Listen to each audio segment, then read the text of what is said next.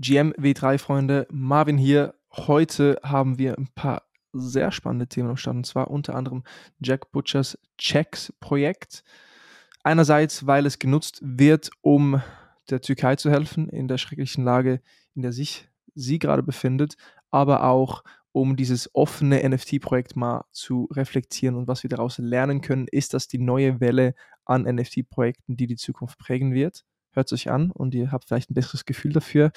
Wir haben auch über, ja, was gerade bei OpenAI passiert, Microsoft X Bling, die ganzen AI Wars, die gerade stattfinden, Google Maps Updates, Metaverse goes real life. Wir werden sehen. Und ein NFT-Influencer oder ein, ja, ein, irgendein Influencer, der NFT-Projekte, NFT-Scams geschillt hat und richtig böse exposed wurde geile Story zum Ende des Podcasts. Zuhören oder zuschauen lohnt sich. Und in diesem Sinne, see you on the other side. So, erstmal jetzt die Fensterladen zugemacht, weil für einmal die Sonne scheint, die mich aber beim Podcast stört. Und damit oh, von Strahlen blockiert werden, ist eigentlich perplex. Das habe ich ja noch nie von dir gehört, dass du, dass du der Sonne entfliehen möchtest. Ja, möchten ist, ist nicht das richtige Wort. Müssen ist eher das Stichwort, weil natürlich der Content auch on point bleiben muss. Dein Setup sieht auf jeden Fall on point aus, Vicky. Was ist passiert? ich äh, würde es dir gerne zeigen, aber meine Kamera, also mein Handy wird genutzt als Kamera, die steht an einem Stativ. Ich, äh, du hast mir eine sehr nette Überraschung gemacht. Ähm, Transportable Ringlicht. Ähm, ich habe jetzt endlich einen Ständer zu meinem Show-Mic hier in die Kamera gehalten und äh, habe jetzt einfach ein geileres Setup und ich sitze im W3 Hub im Stockwerk von Solana, weil es das einzige Stockwerk ist, an dem wir geschlossene Konferenzräume haben, in die wir uns manchmal verkriechen müssen und schaue gerade wirklich durch diese gläsernen Wände äh, auf die ganzen Leute, die da sitzen und arbeiten. Das ist auch schon ein geiles Ding hier gerade. Aber ich freue mich endlich. Ich habe das Gefühl, ich habe jetzt ein Upgrade äh, in meinem Setup und ich sehe, du hast auch dasselbe Mic. Was geht Chili da? Sure. ja, genau. Danke für das Setup. Nicht bezahlt, aber gesponsert, wenn man so möchte. Und darum wollen wir hier mhm. natürlich auch Liebe zeigen. Danke Marco Stiegler, der das ermöglicht hat. Und das ganze Short-Team, dass Wikis Sprechstimme jetzt nochmal mehr zum Vorschein kommt. In crisper Audioqualität. Mhm. Ringlicht auch am Start. Es ist eine Bereicherung, Wiki. Von Hotel und MacBook Webcam zu W3 Hub gläserne Wände und iPhone Webcam mit Shore Mic. Das ist doch schon mal eine Hero's Journey, die, die du hier äh, durchlebst. Äh, sehr geil. Wir können jetzt auch den TikTok-Account hoffentlich reaktivieren, gell? Unbedingt. Das ist, glaube ich, bitter notwendig. TikTok, Shorts und alles, wo du Leute auch mit kurzem Bildmaterial erreichen und für diese Themen begeistern kannst. Machen wir, weil dieses Jahr wir auf jeden Fall einen Podcast auch growen möchten, gell? ein bisschen eine breitere Masse auch abholen und darum natürlich wie immer auch gerne euer Feedback hören. Wie könnt ihr den Podcast geiler machen? Habt ihr Growth Hacks? Habt ihr Ideen? Vielleicht auch Input zur Positionierung und den Themengebieten, die wir an, ansprechen sollen, weil es ist immer so eine Frage, wie spitz gehen wir in Web 3 rein? Wie viel ist äh, nur NFT-lastig versus zum Beispiel dann eben das ganze AI-Thema und was da passiert oder Innovation im Allgemeinen. Klar, wir werden immer Web 3 first bleiben, aber Input von eurer Seite wäre hier auf jeden Fall wertvoll. Wir haben ja auch ein Feedback bekommen von den Zuhörern, nicht nur eines. Es gab immer wieder mal LinkedIn-Messages, obwohl ich sagen muss, ich glaube, die Leute kommen schon eher auf dich zu, wirklich. ich meine, äh, du wirkst einfach zugänglicher, vielleicht weil auch dein Content auf LinkedIn auf Deutsch ist. Aber hier gerade eine Nachricht ist ja herausgestochen, die du bekommen hast. Willst du vielleicht dazu mhm. kurz Input geben, was der Liebe, ja. was ist es? Kevin. Kevin? Ja, Kevin. Ja. Shoutout Kevin. Was hat Kevin geschrieben? Genau, also erstmal finde ich es richtig cool, äh, wenn uns Leute schreiben und äh, meistens schreiben sie auch, ich bin seit Anfang dabei oder was ich viel krasser finde ist, ähm, auf der W3 Vision kam eine zu mir, ich habe euren Podcast entdeckt, ich habe alles gefühlt in der Woche durchgehört. Ist mega heftig, so ein Feedback zu bekommen, weil ich weiß, wie viele Stunden man dann damit verbringen muss, zwangsläufig sich uns anzuhören äh, und wahrscheinlich auch schon Sachen, die gar nicht mehr aktuell sind. Nichtsdestotrotz, der liebe Kevin, der mir geschrieben hat, hat, äh, ist er der 30. Folge dabei, was zumindest schon mal wirklich ein gutes Stück ist, der uns begleitet hat auf dem Weg hierher und hat sich gewünscht, ähm, unter unterschiedliche Use Cases von NFTs zu sprechen und wie aktuell Unternehmen diese zunutze, sich diese zunutze machen, wie sie NFTs nutzen und einfach mal eine kleinere Übersicht zu geben. Fairerweise, wir sprechen ja sehr, sehr viel über Use Cases wie NFTs oder generell die Blockchain-Technologie im Brand Space genutzt werden kann, möchte aber hier schon mal vorab nehmen, wir haben mit Moonblock gemeinsam, haben diejenigen, die mir auf LinkedIn folgen, wahrscheinlich schon gesehen. Äh, Moonblock hat einen sehr coolen Brand Report äh, rausgebracht, in dem wir auch vorkommen, dann Vorwort geleistet haben und gemeinsam mit äh, Anne und ähm, und Patrick werden wir in nächsten Freitag, das ist dann wahrscheinlich auch dann nächsten Freitag für diejenigen, die zuhören oder übernächsten kommt der dann raus, werden wir sprechen und äh, da werde ich eben dieses Thema dann nochmal aufgreifen und damit anfangen, was NFTs eigentlich alles sein können und wie Brands sich strategisch dann auf Basis dieser Information positionieren und für sich nutzen, weil wir haben ja schon unglaublich viele verschiedene Beispiele von Brands, wie sie denn NFTs verwenden. Und äh, genau, wer würde dann eben auf diese Folge verweisen, die jetzt danach kommt? Also dann einfach eine geballte Dosis Use Cases von Digital Collectibles to Identity zu ja. Proof of X. Also das muss dann, glaube ich, du alleine durchziehen. Ich bin dann am Langlaufen. Skilanglauf äh, in Norwegen steht an nächste Woche und dann äh, nicht so Podcast-Stimmung. Ich habe schon gesehen, dass ich, ich wollte dich schon fragen, äh, warum du den abgesagt hast, aber Skilanglauf klingt irgendwie wie der uncoole kleine Bruder vom Skifahren. Ganz ehrlich, ich glaube tatsächlich, es ist eher der geerdete, coole, große Bruder vom Skifahren. Ich habe gehört, es gibt eine neue Welle an Skilanglauf-Enthusiasten, weil es eben so ein bisschen ein Mix ist zwischen Wanderung, trotzdem auf den Skiern stehen, ein bisschen entspannter, einfach nur in sich reinfühlen und die Natur genießen. Genau, aber deshalb auch, ich habe der Freundin versprochen, ich versuche möglichst nicht zu arbeiten nächste Woche und da muss ich dann auch meine Lieblingsbeschäftigung, nämlich unseren Weekly W3 Talk mhm. für eine Woche wieder mal skippen. Aber Moonblock wird geil, höre ich mir dann selber auch an, mm, weil ich auch sagen muss, selbst einfach über Use Cases zu sprechen und zu verstehen, welche Utility denn wirklich in der Technologie steckt, doch auch etwas am spannendsten ist an dem Ganzen.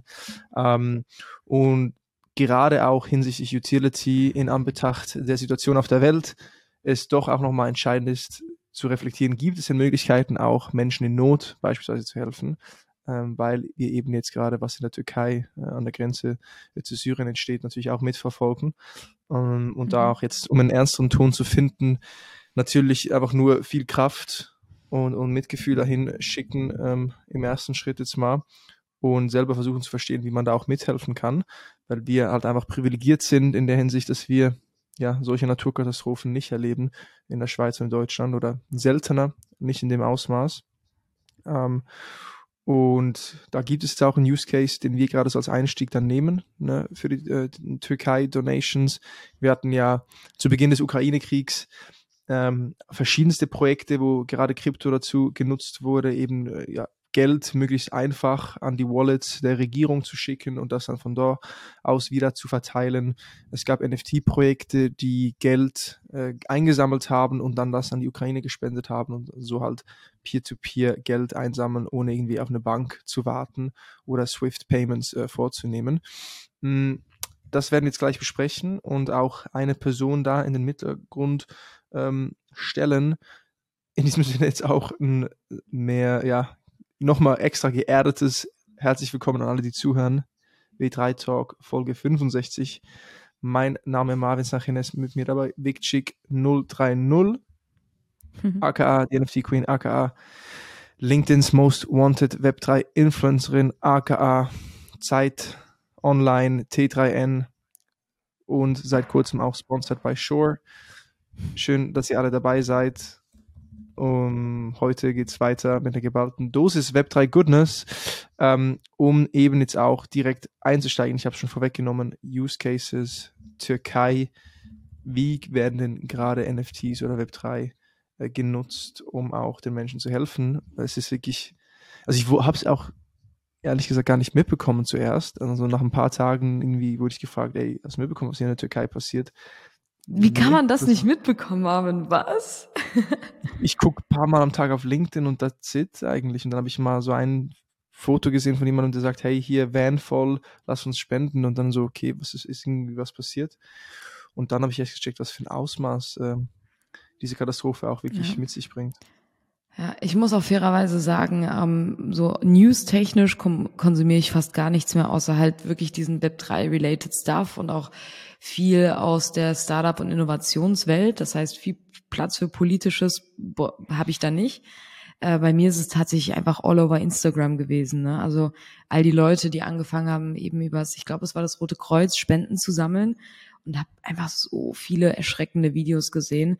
Man muss dazu sagen, natürlich die Türkei ist wahrscheinlich das Land, das äh, die meisten Erdbeben vorprogrammiert hat auf, auf Basis der tektonischen Platten, falls ich, falls ich das richtig verstanden habe, ohne zu tief in dieses Thema einzugehen. Aber was mich am meisten schockiert hat, ist einfach, wie unglaublich, also es sind Tausende von Menschen in so einer kurzen Zeit gestorben. Die Videos, da brechen literally Häuser neben dir zusammen. Und ich finde das einfach, das zu sehen, und du hast es schon gesagt, dass wir hier in unserer privilegierten Welt sitzen, also in Deutschland oder der Schweiz, und mit solchen Problemen einfach fast nie zu, zu kämpfen haben, ist halt einfach voll krass. Und dann hier zu sitzen, äh, wohl wissend, dass sowas eigentlich so nicht passieren kann, äh, bei uns zumindest ist halt schon sehr heftig. Und klar, wir sind natürlich ein Web3-Podcast in irgendeiner Hinsicht. Also sollten wir, wenn wir über solche Themen sprechen, auch schauen, was wird denn vielleicht eben auch auf dieser Ebene getan. Und das wollte ich eben nochmal mit reinnehmen. Hat, glaube ich, ganz gut gepasst, habe auch selber daran teilgenommen, weil ich das eine echt coole Initiative fand von Jack Butcher sollte allen mittlerweile ein Begriff sein. Wir haben bestimmt schon, schon öfter über ihn gesprochen. Äh, Marvin, du als Fan, ich höre ja auch gern seinen Podcast Not Investment Advice. Er selbst ist aber auch, so wie ich es verstanden habe, ein Designer, Conceptual Artist in a way. Ähm, und macht halt echt coole, interessante, recht minimalistische Projekte und hat über, hat erst, also hat in den letzten Wochen viel Aufmerksamkeit durch äh, sein Open Edition Projekt äh, Checks bekommen. Dazu werden wir gleich noch sprechen. Ich wollte aber erstmal auf sein äh, kürzliches Projekt Humanity Check aufmerksam machen. Ich werde auch den Link in die Show Notes packen, weil das ist eine sogenannte Open Edition und man kann ähm, Geld spenden, indem man dieses NFT mintet. Davon gibt, da gibt's kein Limit. Ach krass, in den letzten, wirklich in den letzten zwei Stunden sind nochmal 1000 gemintet worden. Ähm, genau, man kann NFTs minden, ähm, die Einnahmen werden direkt an Ärzte ohne Grenzen gespendet und äh, kostet 0,0066 ETH. Das sind umgerechnet, weiß nicht, 10 Dollar vielleicht. Kann man gleich mehrere von kaufen und unterstützt einen guten Zweck. Hat die NFTs, falls man was damit anfangen möchte, aber hat eben auch was Gutes getan. Und dadurch, dass es eine Open Edition ist, können unendlich viele Leute minten.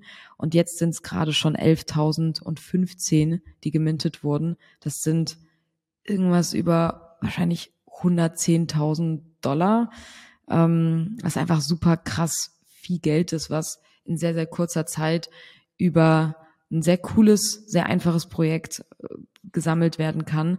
Und das Schöne an der Blockchain ist ja, sofern man das verfolgen möchte, ich vertraue natürlich immer darauf, dass das auch wirklich dann bei den Händen ankommt, dass äh, alles transparent ist auf der Blockchain und man ja theoretisch nachverfolgen kann, wo das Geld hingeschickt wird und wo es benötigt wird.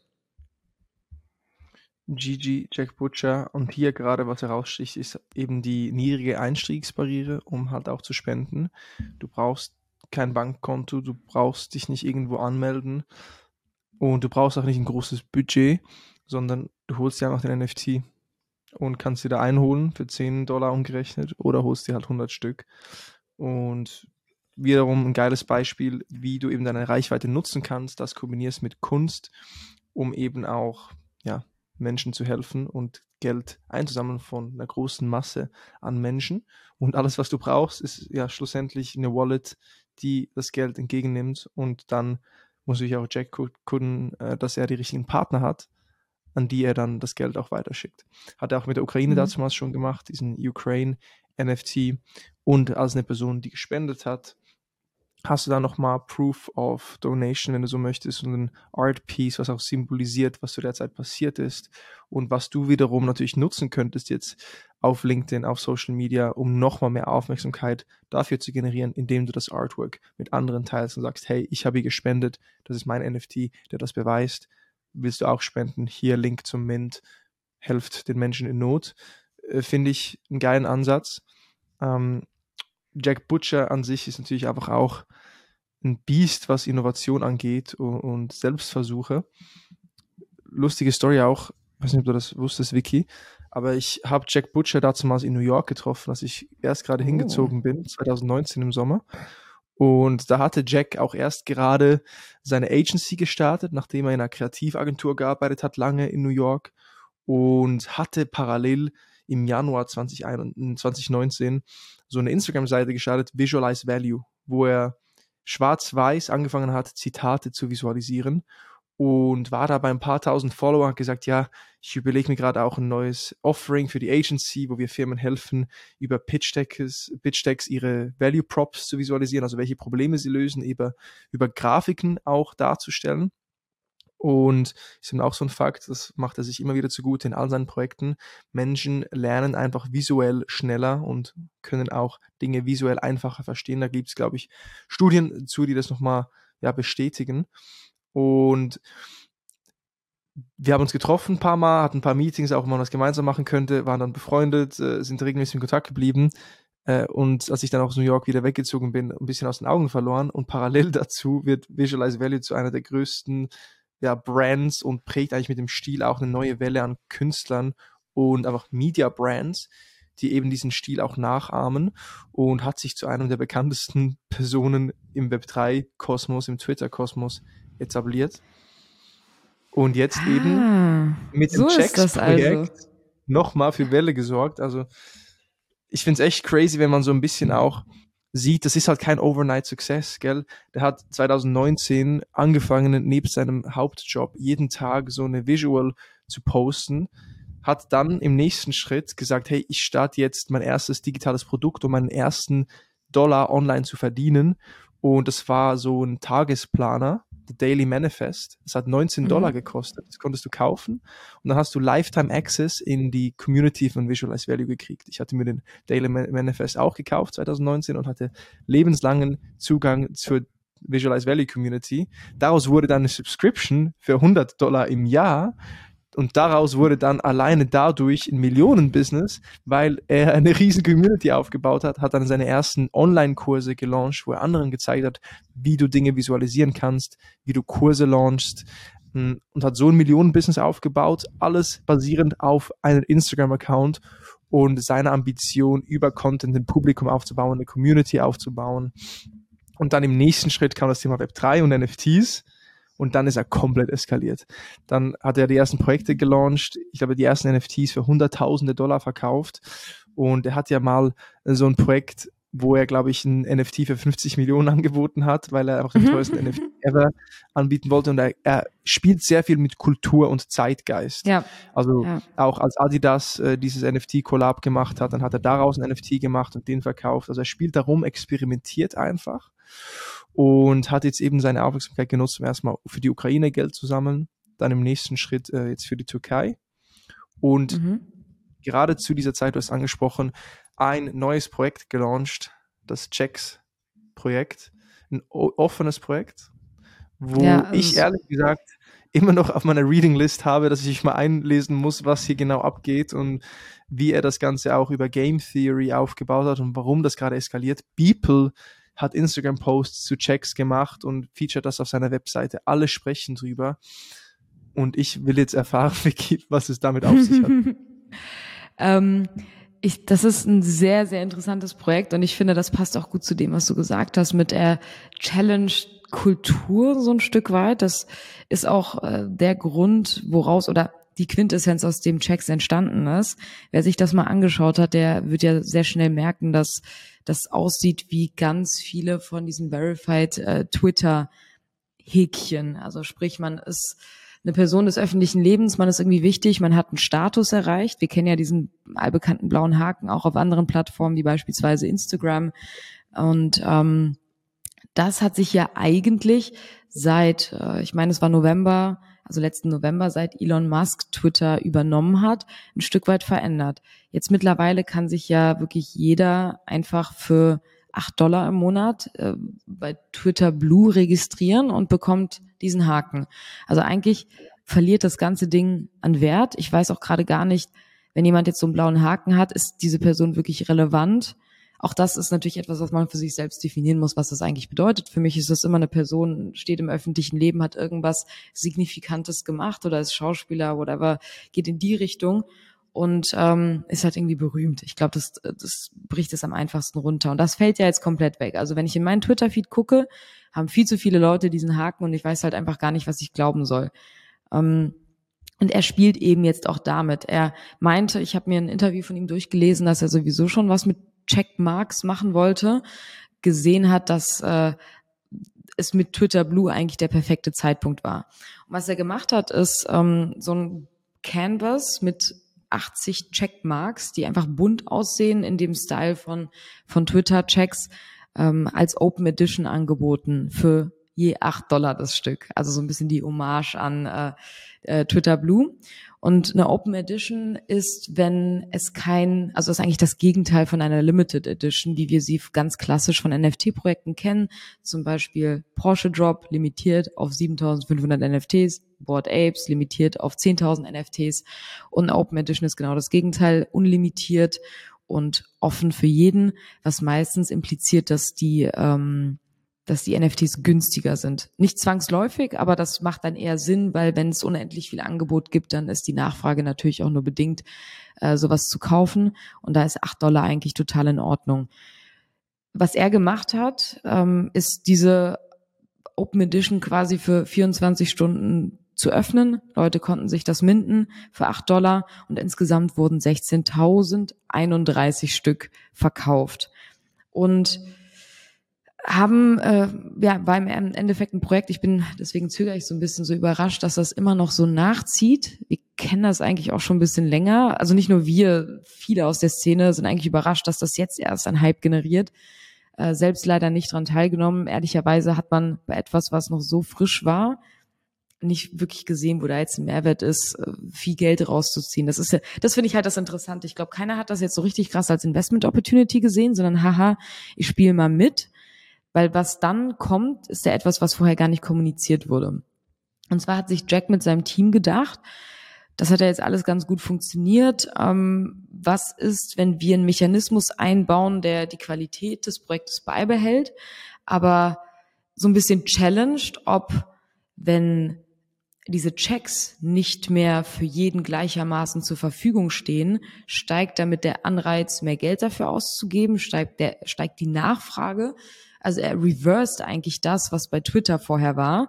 Nämlich vorher war es wahrscheinlich schwieriger, so einen Haken zu bekommen. Jetzt ist es super einfach. Bei Jack ist es so, es war super einfach, einen Haken zu bekommen.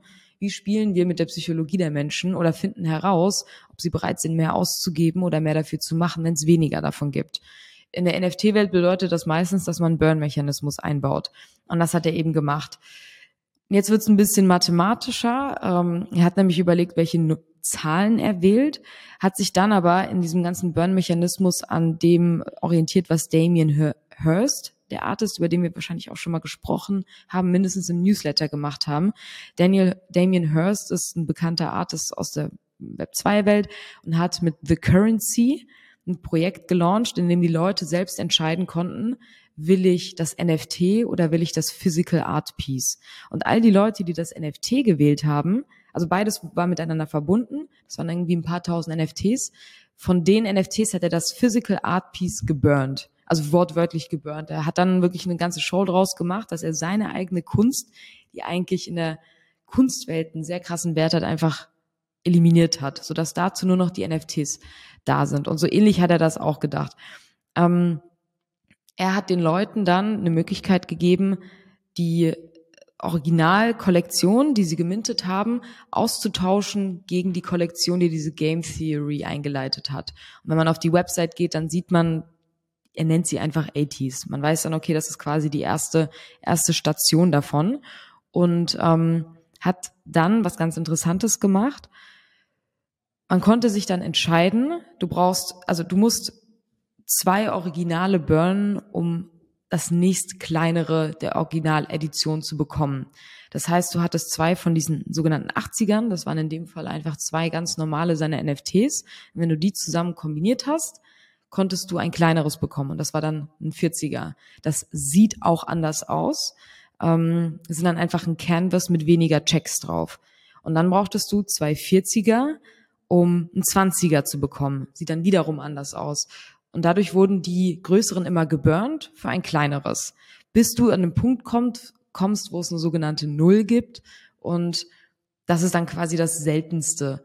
Und äh, das hat einfach kompletten Hype ausgelöst. Also der Floorpreis war irgendwo bei zwei Is teilweise und überleg dir mal mit einem initialen Invest von acht Dollar, ähm, da deine zwei, 3.000 US-Dollar rauszukriegen.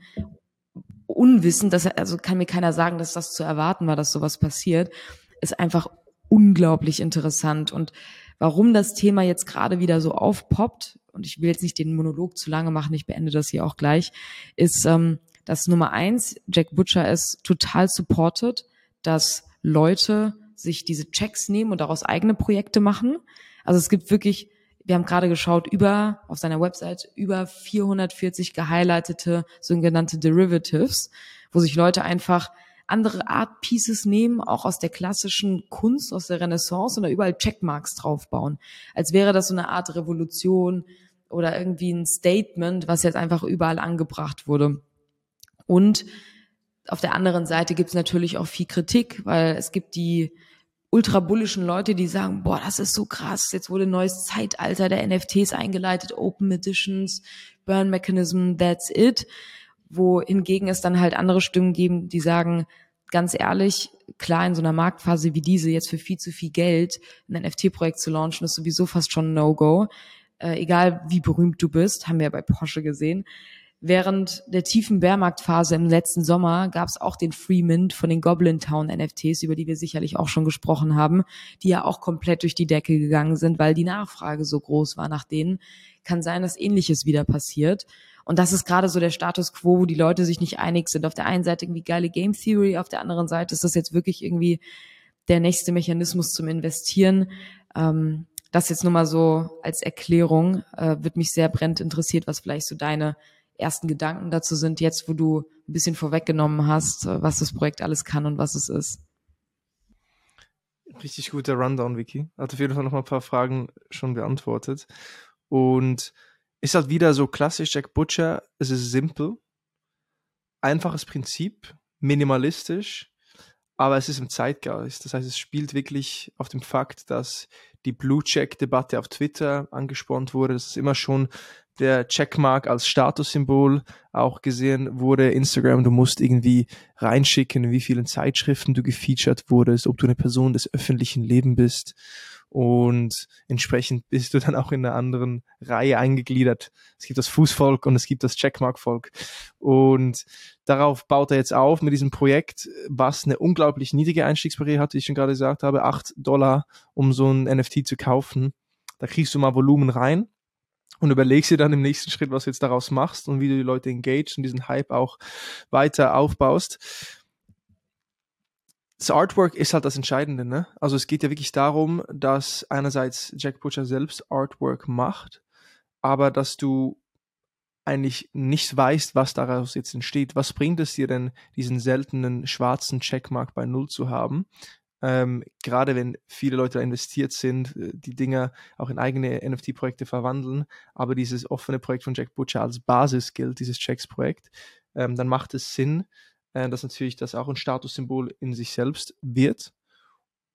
Ob dann eine Utility on top of it noch reinkommt, ist nochmal eine andere Frage. Und es ist ja immer so ein bisschen das Dilemma bei diesen NFT-Projekten ist, hast du Utility, die du einsetzen kannst, die dir was gibt, sei es eben monetäre Returns, Zugang zu Communities, Zugang zu Airdrops, weiteren Projekten? Oder geht es nur um die Kunst und Prestige? Äh, oder so Artefakte, die halt eben digital abgespeichert sind. Und das finde ich auch bei dem Projekt so eine, eine spannende Grundsatzfrage. Klar hast du Gaming Mechanics, aber wo führt das alles hin? Ja, genau, das, das frage ich mich bei diesen Game Mechanics auch immer. Ich weiß nämlich, dass wir damals, als wir äh, am Anfang waren, in NFTs zu investieren, wo einfach der Markt noch ganz anders war, wo die Projekte, auf die du geschaut hast, anders waren. Bestes Beispiel äh, Wolf Game, über den wir auch schon ein paar Mal gesprochen, ist ja Burn-Mechanismen und künstlicher Verknappung wirklich auch proaktiv spielen kannst. Ich glaube, das ist eher etwas, was so uns Web3 Natives mehr anspricht, als jetzt Leute, die sich äh, vielleicht über andere Wege für Jack Butcher interessieren oder grundlegend für Kunst interessieren. Was ich schon zugeben muss, ist, Jack Butcher gehört jetzt einfach zu denen, die das mit diesem Projekt eingeleitet haben. Und wie wir wahrscheinlich jetzt auch schon in, den letzten zwölf Monaten oder seit dem Hype selbst gelernt haben. Meistens sind die Leute, die etwas eingeleitet haben, etwas neuen Mechanismus, wie auch immer dieser aussehen kann, eingebracht haben, diejenigen, die einen Meilenstein setzen und dann sind meistens auch diese Dinger ein Collectible. Das heißt, selbst wenn der Preis jetzt absinkt, weil der Hype absinkt, ich kann mir sehr, sehr gut vorstellen, dass es einfach langfristig ein Stück Geschichte wird, was Leute sammeln wollen. Und dann wollen sie wahrscheinlich das Seltenste haben, weil wir Menschen einfach so sind. Ähm, und das kann man dem natürlich schon zusprechen. Ich finde das ein bisschen zu übertrieben zu sagen, Open Editions ist der neue Shit. Aber, und das muss man dem lassen, es gibt halt einfach, also wie gesagt, meistens sind die unglaublich günstig im Vergleich zu anderen NFTs und das gibt einfach vielen Leuten die Möglichkeit, endlich mal an Projekten zu partizipieren. Vielleicht Gambling auf einem sehr günstigen Level, was du einfach vorher nicht machen konntest. Also jetzt irgendwie 100 äh, 8 Dollars NFTs zu minden und mal zu gucken, wo der Moonshot liegt, ist immer noch günstiger, als bei irgendwelchen Allowless-Spots mitzumachen, wo du wahrscheinlich dann NFT äh, bekommst, was du trotzdem immer noch bezahlen musst. Und da zahlst du deine, weiß nicht, 5, 6, 7, 800 Dollar pro Stück, wenn nicht noch mehr ähm, ist wahrscheinlich für viele jetzt einfach nochmal eine neue Möglichkeit zu partizipieren und aktiv daran teilzunehmen. Geht jetzt hier weniger um Onboarding, sondern die Leute, die schon drinne sind, die eigentlich immer exkludiert worden sind, äh, damit reinzunehmen. Und das finde ich halt auch ganz cool. Und wenn man trotzdem diese, Me also das sind trotzdem Mechanismen, die sich jetzt auch Firmen, Brands oder wer auch immer abgucken können, um NFTs für sich zu nutzen. Also es muss ja nicht da, es muss nicht immer diesen Investmentgedanken haben, sondern allein schon das ist ja super easy, gucke ich mir mal ab und äh, kann mal schauen, wie es für mich nutzen kann. Ja, eigentlich so aus Onboarding-Sicht für Brands unglaublich spannend. Ich meine, wir kennen es aus dem Marketing. Ja. Gerade ist ein Marketing-Move für viele, dass sie kostenlose Communities aufbauen, wo jeder beitreten kann. Mhm. Wir kennen natürlich die ganzen Discord-Kanäle mit einem Public-Channel jetzt kannst du dich auch sagen, okay, du hast deine kostenlose Community sind halt die, die den kostenlosen NFT im ersten Schritt gemintet haben. Oder du sagst, es ist ein günstiger NFT, dann hast du schon mal einen ersten Filtereffekt, wo das so, okay, nur 8 Dollar ist trotzdem ein größeres Commitment als 0 Dollar. Und mhm. kannst dann natürlich dann sagen, okay, durch einen Burning-Mechanismus oder was auch immer dann die Game-Mechanics sind, kannst du dann nochmal immer mehr in die Tiefe gehen und mehr Commitment und mehr Interaktion von den NFT-Holdern erhalten, die dann in die nächsten Stufen hochgehen. Und das ist schon mal ein spannender Ansatz aus Brandsicht. Gerade auch Brands, die sagen, hey, wir sind Prestige, wir sind High Quality, wir wollen nicht auf Masse gehen.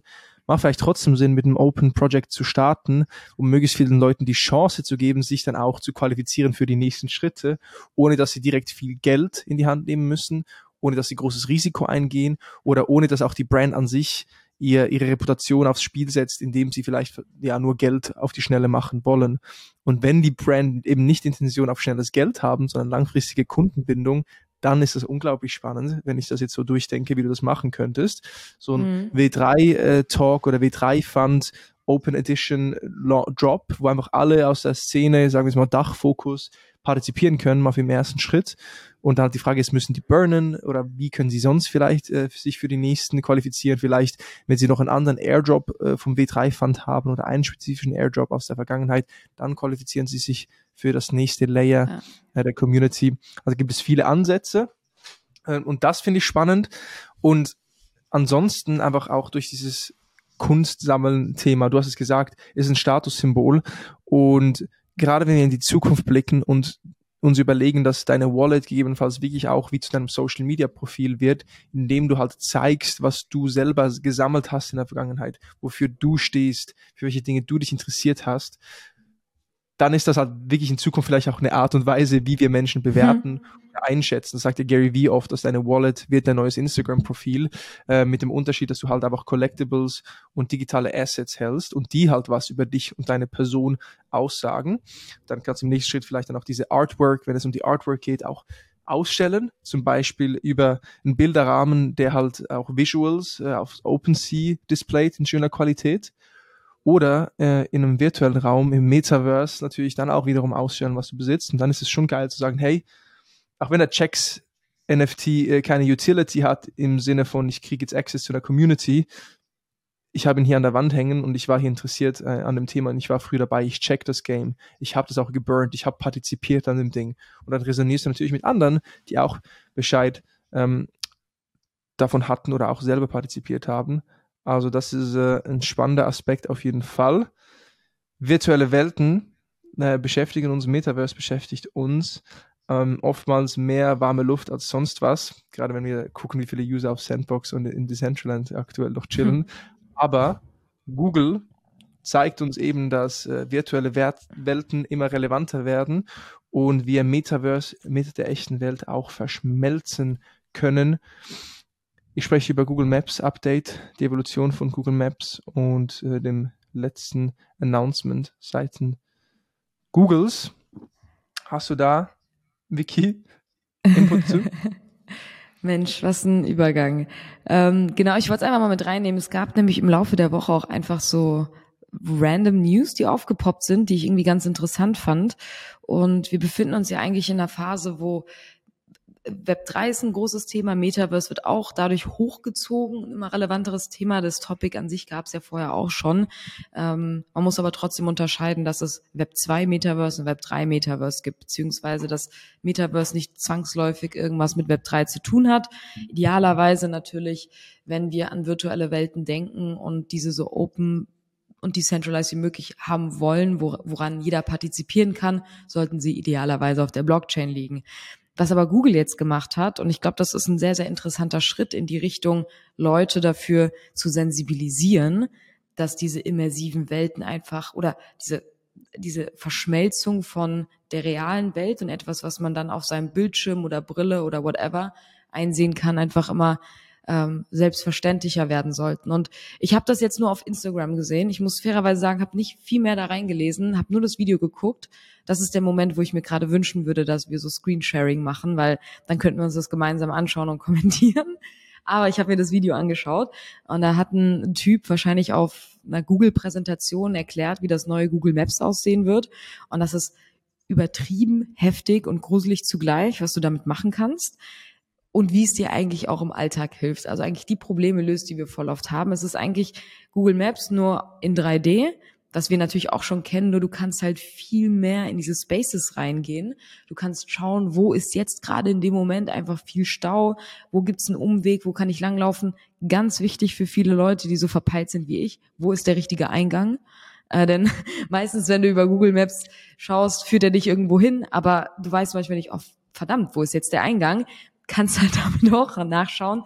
Was dann ein bisschen cringe wird, ist, ähm, du kannst, also laut dem Video natürlich alles, in Restaurants, wenn du, wenn du wissen willst, wie der Vibe in einem Café oder in einem Restaurant ist, kannst du ganz nah ranzoomen und quasi reingehen und dir anschauen, wie ist hier das Tageslicht, wie viele Leute sitzen in der Regel drin, äh, ist das ein guter Place für ein Date und äh, wie voll ist es gerade, lohnt es sich für mich da jetzt hinzugehen.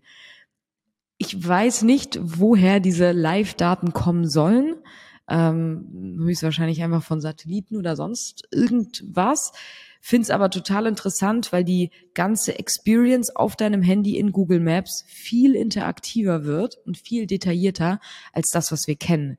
Das ist übertrieben krass, was du damit, also laut Video, das sind 30 Sekunden oder eine Minute, die ich mir da angeschaut habe von diesem Ausschnitt und finde es halt einfach selbst sehr, sehr interessant, was du für Möglichkeiten hast, wenn du mit dem Raum, selbst wenn es virtuell ist, interagieren kannst und da einfach deutlich mehr Möglichkeiten entstehen. Und ich glaube, auch das wird dann etwas sein, wenn es erstmal eingesetzt wird. Äh, das ist so ein bisschen mein Knackpunkt gewesen, warum ich es reingenommen habe.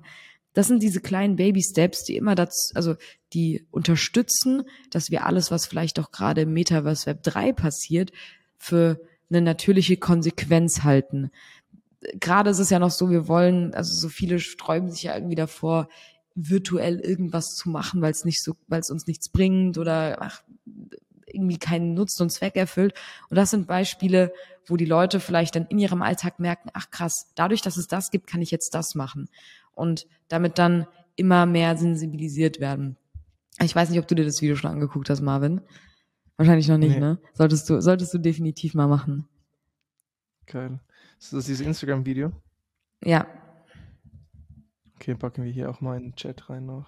Können das noch in die Genau. Shownotes Mach das unbedingt. Ich wollte ich wollte nur, ich wollte nur noch mit reinnehmen, ähm, auch so als kleinen Snack irgendwie zum Mitnehmen. Da gibt's wahrscheinlich auch jetzt, oder müssen wir auch gar nicht intensiver drüber reden.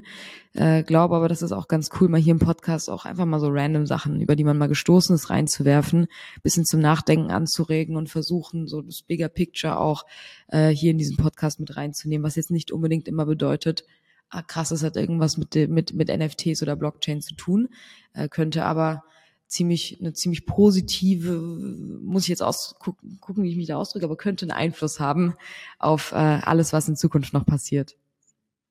Und was in der Zukunft passiert und wie wir die navigieren, ist eben auch eine Mission von diesem Podcast, das zu reflektieren Mhm. und euch da mitzunehmen, wie wir das Ganze angehen. Darum sehe ich, Vicky, diesen Input als höchst relevant. Und ähm, ja, ich gucke es mir auch an, du kannst wirklich in Cafés auch eintauchen und in Realtime siehst du eigentlich, was da gerade abgeht. Also es ist ja ein wildes Update. Bin gespannt, wie das mit dem Rollout dann stattfindet. Ähm, ja, und bald werden wirklich physische Karten äh, ein neues Statussymbol. Also wer da noch mit physischen Karten durch die Stadt geht, ähm, das ist äh, der new, new Cool Kid on the Block. Und ich sehe allgemein so ein bisschen mit dem allem, was passiert, wird es wahrscheinlich so einen Gegentrend gegen, geben gegen die ganze technische Revolution, AI, virtuelle Welten.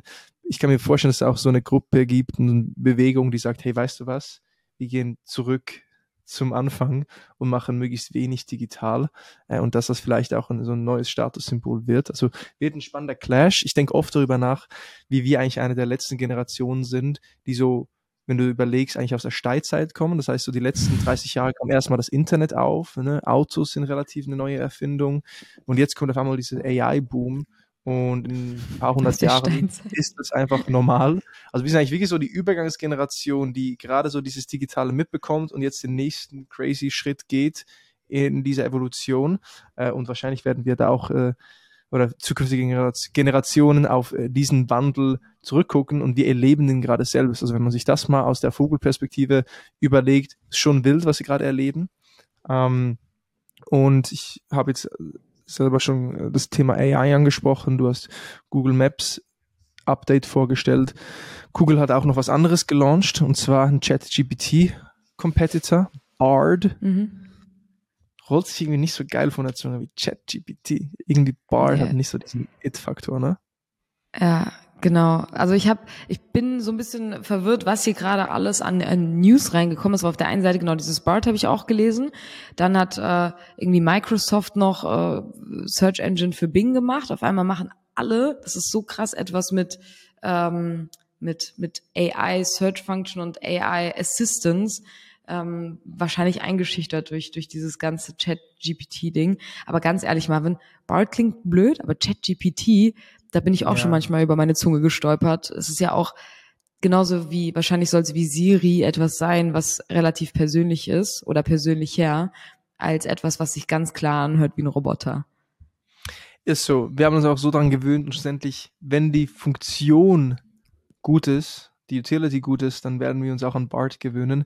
Aber ist ja lustig, wir werden jetzt auch nicht zu tief in das Thema eingehen, aber die hatten so ein Live-Event auf YouTube, wo sie Mhm. gelivestreamt haben, so eine Demo, wie denn dieser Ja, Chatbot funktioniert. Und dann Ja. gab es einen Fehler im Output live und es hat für einen riesen ja, Backlash gesorgt und äh, ja, die Leute machen sich lustig so ein bisschen darüber, was da passiert ist. Im gleichen Zuge hat Microsoft das Riesen-Update bekannt gegeben, wo über sch- schon seit sehr langer Zeit spekuliert wurde. Bing X OpenAIs GPT-Integration. Du kannst jetzt einen neuen AI-powered Browser nutzen, und zwar den Edge-Browser powered by Bing. Bing ist ja die Suchmaschine seitens Microsoft, also das Pendant zu Google Search. Und Edge ist das Pendant zu Google Chrome. Und Edge hat jetzt über Bing eine OpenAI-Integration und du hast jetzt eigentlich einen AI-Assistent, der dir hilft, das Internet zu durchforsten und jegliche Aktivitäten im Internet auch zu verbessern. Von ja, AI-powered Chatbot-Antworten, währenddem du eine Anfrage stellst.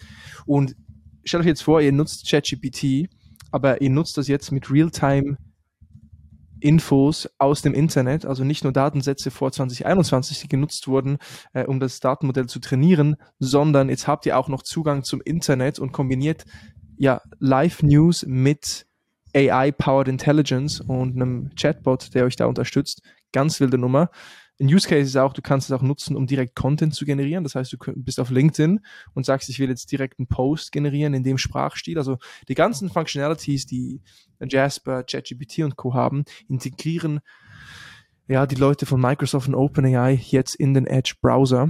Und jetzt ist das wirklich so der Beginn der AI Wars. Also der Krieg rund um AI und der Vormachtstellung und die Firmen, die links und rechts aus dem Boden schießen, ist wirklich on fire gerade.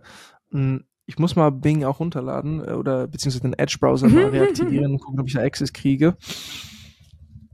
Ja, hast du da noch was zuzufügen, Vicky? Ich meine, es ist noch alles sehr früh, um jetzt dann Feedback zu geben, aber ja, es kommen echt wilde Zeiten auf uns zu, beziehungsweise wir leben schon in wilden Zeiten. Ja, definitiv. Also ich finde es ehrlicherweise spannend, mit was für einer Geschwindigkeit diese Themen Relevanz gewinnen und wie unglaublich schnell äh, sehr, sehr große Player, sehr große Firmen, ähm, da fast schon, ich, FOMO ist definitiv das falsche Wort, aber direkt auf diesen Zug aufspringen und versuchen eben eine Technologie, die so viel können wird, schon kann, aber langfristig in verschiedenen Ebenen eingesetzt wird, ähm, für sich zu optimieren, für sich zu beanspruchen. Ich dachte, dass dieses ganze NFT-Chaos 2021 schon übertrieben schnelle Kurve hatte, glaube, oder nein, ich sehe ja, in wie krass das gerade bei AI, obwohl es AI als solches, also künstliche Intelligenz gibt es ja schon übertrieben lange, ähm, aber jetzt durch durch sowas wie das von OpenAI einfach nochmal eine ganz andere Form annimmt. Und ich finde es sehr, sehr interessant, dass nicht nur wir, sondern viele andere auch der, aus der Szene das wirklich so live klar verfolgen können und wirklich das Privileg haben, auch darüber sprechen zu können. Also wir verstehen das. Es gibt ja sehr, sehr viele Leute auf der Welt, die genauso bei, bei Web3 ist es ja genauso, die verstehen gar nicht, was abgeht. Also die können das auch gar nicht irgendwie in Kontext setzen, ähm, wie wir, ohne dass es jetzt, ich will nicht abgehoben, um Gottes Willen klingen, sondern eher, ich finde das voll krass, dass ich das miterleben darf und einordnen darf. Ich hätte auch damals gerne das Internet mehr miterlebt und eingeordnet und habe jetzt hier sowohl irgendwie eine Evolutionsstufe des Internets auf der einen Seite und dann wirklich noch AI, die zu 100 Prozent unseren Alltag ziemlich krass beeinträchtigen wird und wahrscheinlich viel schneller, als wir es erwarten. Und das irgendwie mitzunehmen, finde ich einfach unglaublich spannend und interessant und wir werden definitiv das immer mal wieder reinwerfen und einschneiden, ähm, weil das einfach zwei wirklich große, große Themen sind, die, äh, ja, die einen sehr, sehr großen Einfluss auf uns haben können. Ja, und in meinen Aber, Augen ist ja. das Zusammenspiel halt wirklich zwischen Web3, also diesem dezentralen Own Your Keys, Own Your Wallet, Bankless, das Zusammenspiel zwischen dem und AI-Technologie jetzt umso wichtiger, weil durch AI und zentralisierte Kraft eben auch nochmal mehr Kontrolle auf den Einzelnen ausgeübt werden kann von zentralen Stellen. Und darum ist eigentlich umso wichtiger, jetzt auch in Zukunft zu reflektieren, wie funktioniert das Zusammenspiel zwischen künstlicher Intelligenz und Web3. Ähm, wir hatten letztes Jahr den krassen Fokus nur auf Web3 und das ist das neue Ding.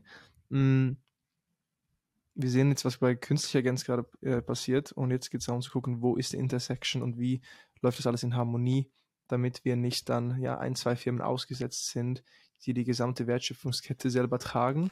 Hm. Ähm, ja, wir werden sehen, auch crazy, also Alphabet Stocks äh, sind 7% gefallen nach diesem yeah. Livestream. Also die haben mal ganz schnell 100 Milliarden Market Cap äh, ausgradiert. Also auch wild alles nach diesem Event und im gleichen Zug natürlich dieses Big OpenAI Announcement. Wilde mhm. Nummer. Ähm, und das ist auch nur ein Teil dieser AI Wars. Es gibt auch äh, diesen Lawsuit, wo Stable Diffusion angeklagt wurde von Getty Images. Und das ist auch so eine Diskussion, die uns noch sehr oft beschäftigen wird. Getty Images hat Stable Diffusion angeklagt, weil Stable, Stable Diffusion als Firma aktuell Text-to-Image-Funktionalität über AI Generation ermöglicht. Und jetzt natürlich die Frage, okay, welchen da welche Datensätze hat denn Stable Diffusion genutzt, um dieses Modelle auch zu trainieren, um diesen Image-Output auch zu ermöglichen. Unter anderem eben so gemäß Anklage von Getty Images, die Library, die Getty Images gehört. Also warum soll dann Stable Diffusion das Recht haben, diese Bilder zu nutzen, um eigene Produkte zu trainieren? Wem gehört denn dieses ganze Datengut? Und das wird eine fortlaufende Diskussion sein, die, ja, das wird wild. Und umso mhm. wichtiger wird es, dass du als Firma deine Daten auch ownst und irgendwie schaust, auch wie du die beschützen kannst. Und das wird auch nochmal interessant sein, wie Mitarbeiter vielleicht limitiert werden, was sie mit den Daten äh, machen können, welche AI-Tools sie nutzen dürfen. Interesting Times, die auf uns zukommen. Ähm, aber nur eine von vielen wilden Geschichten, äh, die zurzeit abgehen. Ja. Vicky, hast du noch was anzufügen oder willst, willst du noch kurz auf dieses Thema eingehen von, äh, von Coffee Nein, ich habe ehrlich, ja, genau. Ich wollte auch mal, ich habe gerade so viele Gedanken. Also, der, wir sind jetzt schon relativ nah am Ende unseres Podcasts und müssen uns jetzt sowieso entscheiden, welche von den größeren Themen wir hier noch reinnehmen. Ob wir jetzt äh, Coffeezillas äh, nächste wilde Story mit einem Krypto, mit dem NFT-Scammer reinnehmen oder die NFTs auf Bitcoin versus Ethereum-Debatte. Ähm, hatte nur einen kurzen Gedanken. Ich habe heute Morgen einen Podcast gehört, wo Kathy Hackel, die vielen so als The God Mother, Mother of the Metaverse bekannt sein sollte, ähm, in dem Podcast gesagt hat, sie spricht auch gerade oder hat viel so mit der amerikanischen Regierung gesprochen, auch dem FBI und so, die sich natürlich auch viel mit diesen Themen jetzt weniger AI, sondern mehr wirklich Richtung Metaverse und immersive Welten auseinandersetzen. Und weil du jetzt gerade wirklich von Sicherheit gesprochen hast, Own Your Data, dass die, die wirklich gefragt haben sollen, äh, müssen wir dann auch den Avatar des Präsidenten beschützen oder wie funktioniert das dann? Also so total eigentlich eine sehr random und sehr komische Frage, aber ihre Antwort darauf war halt, ja, aber natürlich. Genauso wie man Social Media Profil äh, einer sehr, sehr bekannten Persönlichkeit, sei es jetzt irgendwie der Bundeskanzler oder der Präsident, in irgendeiner Form auch vor Hackerangriffen schützen muss. Warum sollte man nicht irgendwann auch in, in einer Welt, in der wir alle irgendwann Avatare haben, einfach Securities für den, ich weiß nicht, wie das aussieht, aber Securities für den Avatar haben müssen. Also weil wir gerade irgendwie, das, dieser Gedanke ist mir gerade gekommen und ich fand das, ich musste da schon schmunzeln, als ich das gehört habe. Hab's zum ersten Mal gehört, aber dachte, ja, eigentlich hat sie ja recht. Und das, ja, das, da machst du auch wieder so eine Diskussion auf, da können wir jetzt Stunden reingehen, weil ja, ja welche Plattform generiert dann die Avatare? Wie viele Metaverses gibt es denn? Welche sagen wir jetzt sind wichtig und welche sind irrelevant? Wo können wir den Avatar des Präsidenten den Räubern äh, ja, hinwerfen und wo müssen wir ihn beschützen? Ähm, ich habe so viele Fragen. und dann irgendwie kommt ja. dann noch äh, kommt dann noch Neuralink von von Elon Musk und dann können wir unsere Intelligenz noch in, in den Computer einspeisen. Ist sind das dann noch wir? Ist das eine Kopie von uns? Was bedeutet es überhaupt Mensch zu sein? Man, Vicky, es ist zu früh für diese Diskussion. Wir müssen jetzt ich mal weiß, kurz in Land schreien und ein bisschen Sonne tanken. Aber das wird uns auf jeden Fall noch beschäftigen. Darüber müssen wir in Zukunft auch noch sprechen. Welcher Podcast war das? Welcher, in welcher Folge? Das war der neue Podcast von Diego Borg und Anthony Day, der heißt äh, Right Click Save the World. Und äh, mhm. ich hab, ich war ja vor zwei Wochen mit Diego in einem LinkedIn Live und habe dann irgendwie im Nachgang, ich weiß nicht, ob er es, er hat es glaube ich in dem LinkedIn Live gedroppt oder irgendwie gesagt, dass der jetzt einen Podcast launcht und äh, die laden halt wirklich, also ich meine, die haben auch so krassen Access zu Leuten, haben halt echt wirklich Top-Gäste mit dabei. Witzigerweise, der erste Gast war direkt Tim Walter, mit dem wir auch schon einen Podcast aufgenommen haben. Ähm, und jetzt natürlich jetzt, äh, als ich glaube in der fünften Episode, die Kathy Hackle oder sechs, vierte, kann ich nur empfehlen, ist sehr, sehr interessant, mit was für einem Blick, also die reden auch wirklich viel über Industrial Metaverse, also wirklich nochmal ein bisschen mehr in, wie Industrien davon profitieren können also wirklich sehr zu empfehlen, höre ich, habe ich ja auch sehr gerne gehört. Genau. Aber habe jetzt äh, voll das andere Thema angerissen und versuche jetzt im Anbetracht auf der Zeit zu schauen, was am meisten Sinn macht.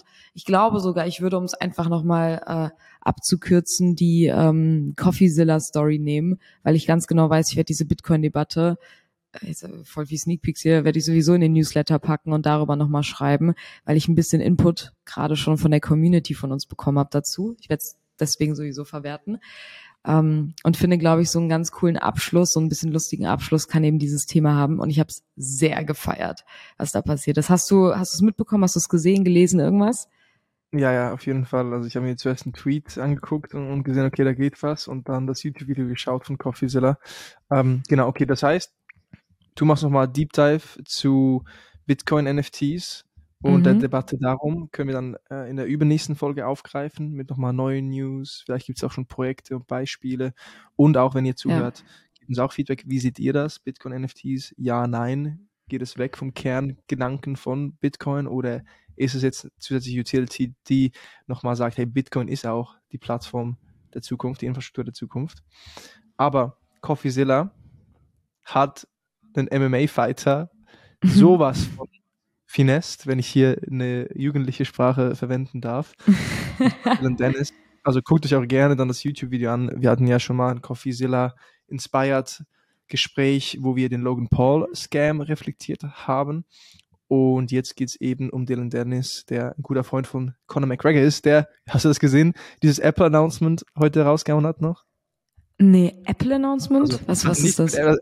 Er, hat gestern gepostet, er, er, macht jetzt auf Steve Jobs mit Rollkragen, weil er morgen ein fettes Announcement hat und dann hat er Apple getaggt. Und dann kam heute das Video raus, wo er auf der Bühne so im Steve Jobs-Style, wo er das iPhone vorgestellt hat, das neue Produkt von Proper 12, seinem Irish Whiskey, vorgestellt hat, wo sie irische Äpfel für nutzen äh, für das Getränk. Und hat also Marketing durchgespielt, hat eine andere Brand genommen, um nochmal mehr Aufmerksamkeit und Kuriosität, Kuriosität äh, zu generieren und dann schlussendlich war es einfach nur ein Apfel-infused Whisky, den er jetzt gelauncht hat. Well done, Connor, GG Marketer.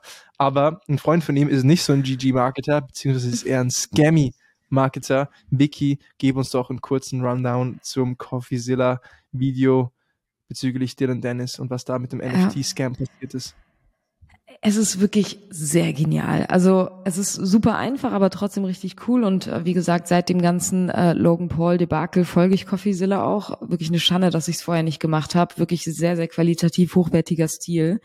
Ähm, und er hat, also Dylan Dennis ist ein MML-Fighter und der hat in der Vergangenheit äh, schon sehr viele NFT- und Krypto-Projekte, äh, na, wie sagt man, vorgestellt, gesagt, dass er investiert Geschild. ist. Geschillt. Oh, Promoted.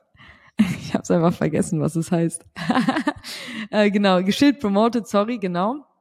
Und äh, das hat äh, CoffeeZilla dann äh, wahrscheinlich zum Anlass genommen, ihn selber mal zu verarschen und hat ähm, sich eine NFT-Kollektion ausgedacht, die hieß Source NFT Candies. Und wenn man das hat noch irgendwas anderes im Namen gehabt, aber Source NFT Candies are Moonbound, äh, was im Prinzip bedeutet ähm, Scam. Aber er hat ihm halt diesen Satz vorgeschrieben und hat ihn darum gebeten, für 1000 Euro, äh, 1000 US-Dollar, muss man sich mal vorstellen, für 1000 US-Dollar dieses NFT-Projekt vorzustellen, hat ihm die Seite geschickt und wahrscheinlich alle Informationen, die er braucht, um einfach nur diesen Post zu machen. Und bewusst auf diese Website nur Bullshit geschrieben. Also die sieht auch ganz cool auf, also auf den ersten Blick. Aber wenn man liest, dann weiß man, dass da wirklich, wirklich nur Bullshit draufsteht. Es ist so witzig. Und äh, Dylan Dennis hat ist sogar drauf auf der Website, supported by the smartest investors, ähm, und hat dann Screenshot von dem Tweet gemacht, äh, wie er das supportet. Und wenn man runtergeht ins FAQ, dann steht da sowas wie, what is an NFT, what is Ethereum, what about the price? Da steht nur Quatsch drin. Also, und bei, am Ende steht, how can I get one? Und die Antwort ist, easy you don't. Und wollte einfach ausprobieren, ob Dylan das dann auch liest. Hat er nicht gemacht, hat es trotzdem geschildert und gepostet und äh, hat damit bewiesen, dass er einfach alles, wofür er Geld bekommt, äh, ihn eigentlich gar nicht interessiert und dass er es teilt. Und was ich jetzt eigentlich noch rausholen wollte, ich muss es nur suchen. Es gibt eine ganze Ah ja, ähm, es gibt eine ganze, einen ganzen Abschnitt auf dieser Seite. Ich weiß nicht, ob du das auch schon gesehen hast, ich schicke dir den Link, ähm, wo alle Projekte, die Dylan Dennis geschildert hat, gescreenshottet sind und in einer Reihenfolge wirklich unten abgebildet. Und es ist so heftig, ähm, was er alles beworben hat. Und für mich einfach, also ich finde es ehrlicherweise immer sehr, sehr sus, also so suspicious, wenn man, wenn, wenn NFT-Projekte oder Krypto-Projekte sich bekannte Influencer nehmen und sie dieses Projekt vorstellen lassen. Das hat für mich schon automatisch einen scammy-Charakter. Man muss fairerweise aber dazu sagen, dass es früher, 2021, No-Brainer war, sich irgendwelche Influencer zu holen, die dein Projekt supporten. Und heute schaue ich da drauf und denke mir, das riecht doch schon nach Red Flag. Aber ich habe das sehr, sehr, ich habe das nur so runtergebrochen, wie ich es verstanden habe. Ich habe nämlich das Video nicht gesehen. Ich habe Artikel darüber gelesen mit Bildern und mir alles angeschaut. Vielleicht misse ich hier irgendeinen Point, aber das ist so der kurze Rundown gewesen, den ich, den ich habe. du hast das Wichtigste erwähnt. Also es war einfach eine Case Study, wie Influencer und Persönlichkeiten mit ja, großen Audiences halt oftmals einfach null Due Diligence machen. Also wirklich, die interessieren sich nicht, worum es im Projekt geht.